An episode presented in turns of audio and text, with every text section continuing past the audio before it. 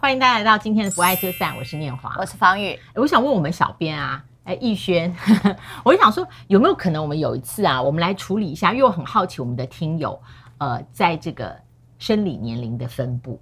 哦，了解。我很好奇，因为比方说我我碰到，而且我跟我我上次聊过，我最妙是我去吃喜酒，对，我去吃喜酒的时候会碰到我不认识的人。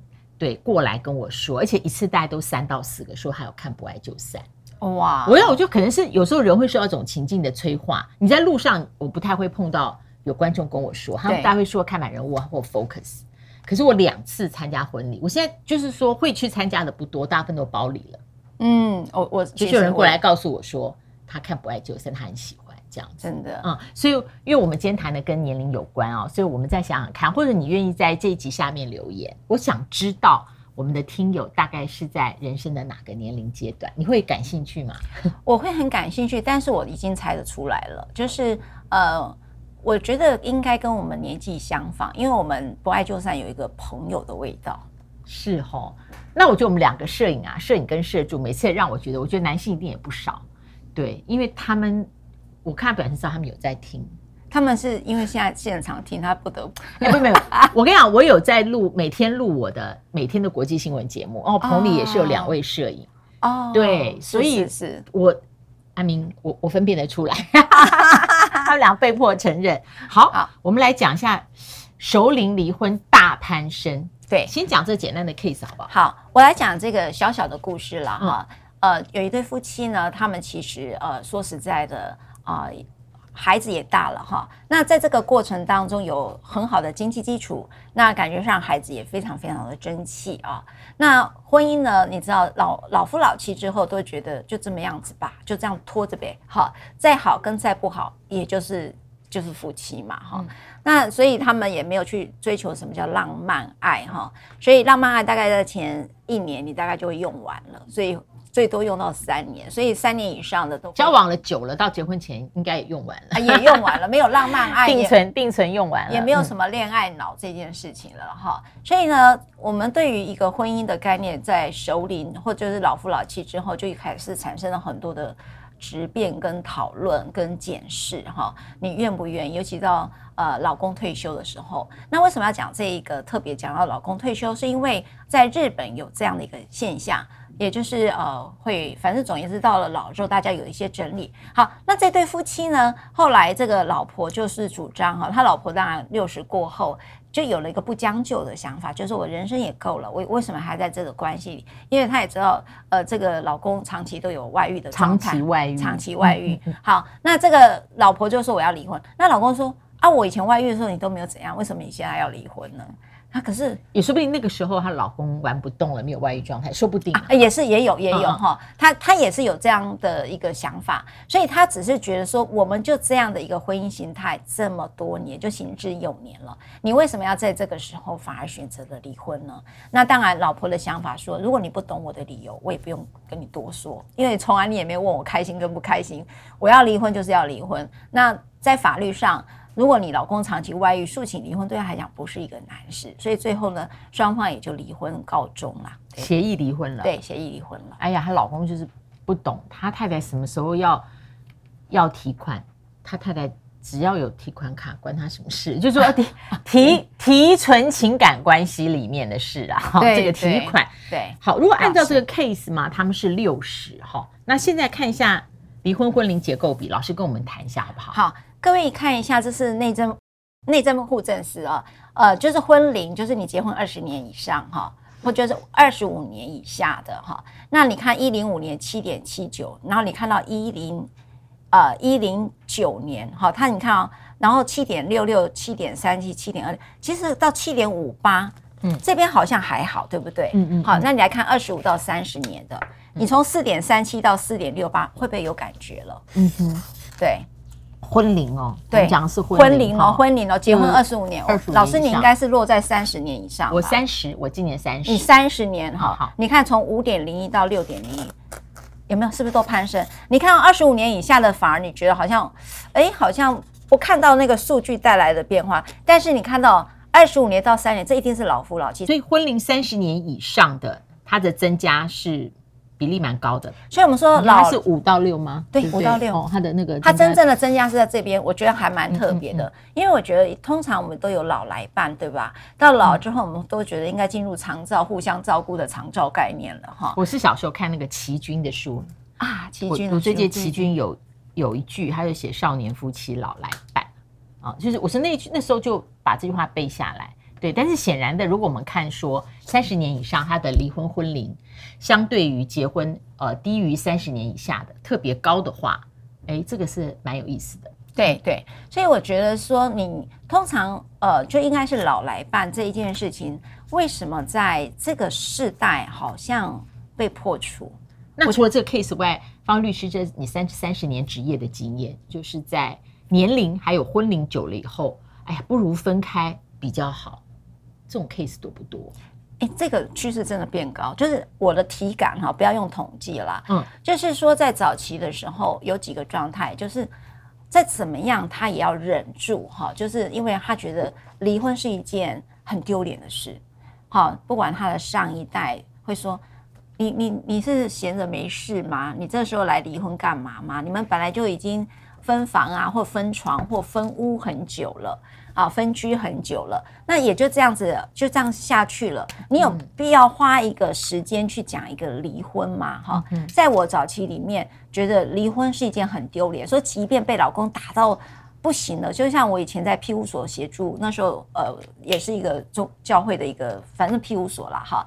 然后呢，这个庇护所，我就发现大家现在看到呃这个。报道那时候，我看到报道所讲的家暴都不会像我们在庇护所里面的个案这么严重，他们就是愿意忍，那那个对家暴的那个忍受度相当高，都是头破血流。他说，只要老公写一个切结书，说我不会再打你头了，我就回家。哇，我就觉得，嗯，为什么你会愿意忍哈？所以我们那时候长期去研究，这么严重的一个婚姻关系下，为什么会有离不开的状态？发现有一件事情就是社会观感，哦，社会怎么去看他？支持系统怎么去支持他？第三个，他们有个观点就是，呃，双人枕头好过单人枕头。嗯，就是说再糟也就这样啦，反正他就是这个德性，就喝酒就长这样嘛，哈，就觉得说我改变不一定会更好，所以他会有一些。支持系统的不足，会有社会的歧视。第三个就是自己对于家庭完整性的呃迷思。第四个就是还有个经济状况，也就是说我分家之后我钱不够，因为当时的呃家庭结构都是男主外女主内的家庭结构，所以他们有离不开的经济上的危机。好，第五个就是有一些是孩子还小，所以呢，当时的这种老夫老妻，即便孩子大了时候都有经济危机，因为到六十几岁我没有钱啊，我怎么离婚？对不对？所以老来伴他也没有要当，他至少我还可以共处一个屋子，我不用去再呃租房子啊。呃，女儿也都出嫁了，我要到底要找谁？好，那到这个世代的时候，我觉得它变高的原因，当然日本有另外一个退休金是可以拿来分财产分配的，所以你要在，在日本，在日本，在日本可以，就是夫之退休金，妻子可以主张。是的，是的，所以在事实分配。对，所以那时候引起了熟龄离婚潮，在日本哈、嗯。那在台湾呢，是退休金进入账户之后，他开始可以分，但是如果他还在退休，在两年之后才退休，他可能就不会在这个时候。离婚了，哈，就是说，哎，他进入到银行账户，我才可以开始算财产分配了，这是一个。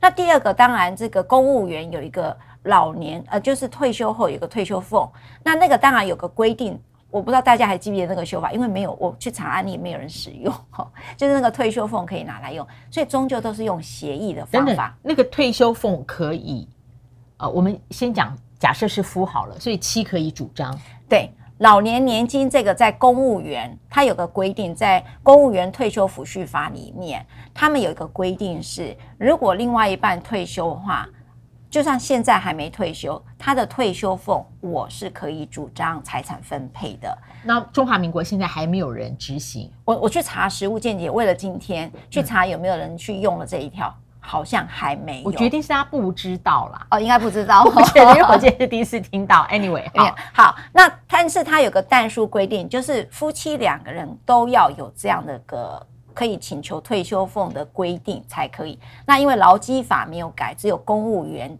规定是有改的，所以也让他在法律上空有他的精神，却没有他可以实践的地方。如果夫妻双方都是公务员的话，就有机会才可以了解，就有机会。好，那因此呢，我就回来讲台湾。那在这个老来伴这一件事情，为什么是在这样的一个趋势？三十年以上，你可可计算，一定跟我跟念华老师差不多年纪。好，那我觉得，哈，我自己的看见是，我觉得通常在这种熟龄离婚的女性来讲，她会认为我不将就我的人生。我觉得我自己。发现婚姻对我来讲已经是一个不可期待的一个制度了，因为我发现我是可以单身的，因为在我跟我的那个年代里面，呃，剩女就是呃，就是你都没有结婚那个剩女，那个叫剩女，对不对？就是被人家剩下来的，对对对对，用很贬义的词在形容这种适婚年龄却。没有办法婚嫁的女性是被社会污名化，好像你一定有什么问题，你才会找不到婚配的对象。好，我们那个年代到适婚年龄，很多人结婚理由就是我的时间到了，我想生一个小孩了。然后这个街坊邻居只要过年就来问我，你结婚没有？你有没有男朋友了？哈，所以呢，我们会在这个情形下，在今年这样讲啊，这几年的制度里呢，单身已经变成了一个社会现象，它被歧视。单身的歧视的状态开始变少，你有没有发现，在职场上，如果你单身，加班永远都会先找你，就类似这样的情形哈。好，所以呢，我觉得那个社会观感对于单身的部分已经越来越能够接受。所以呢，我们经历过婚姻，像我们这种三十年以上婚姻，我也是三十年了哈。就会开始发现婚姻长什么样，我已经知道了。即便我现在变成单身，社会也不会对我指指点点了，反而会认为是个独立女性。那你讲，说实在，经济独立，我是在感情独立，我的社会地位又独立的时候，我为什么还要在婚姻里面？我觉得那个东西就会开始回回头去问自己：哇，他退休了，好像还在当大爷，我为什么要继续忍？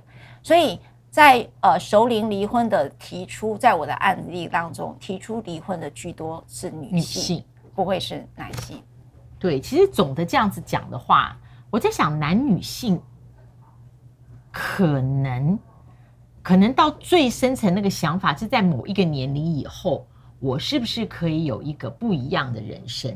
哦，好，那我现在讲的这不是说在婚姻里面的独立性比较低，或是脱离了婚姻一个人这个字就等于正面的独立性，都不是这个意思。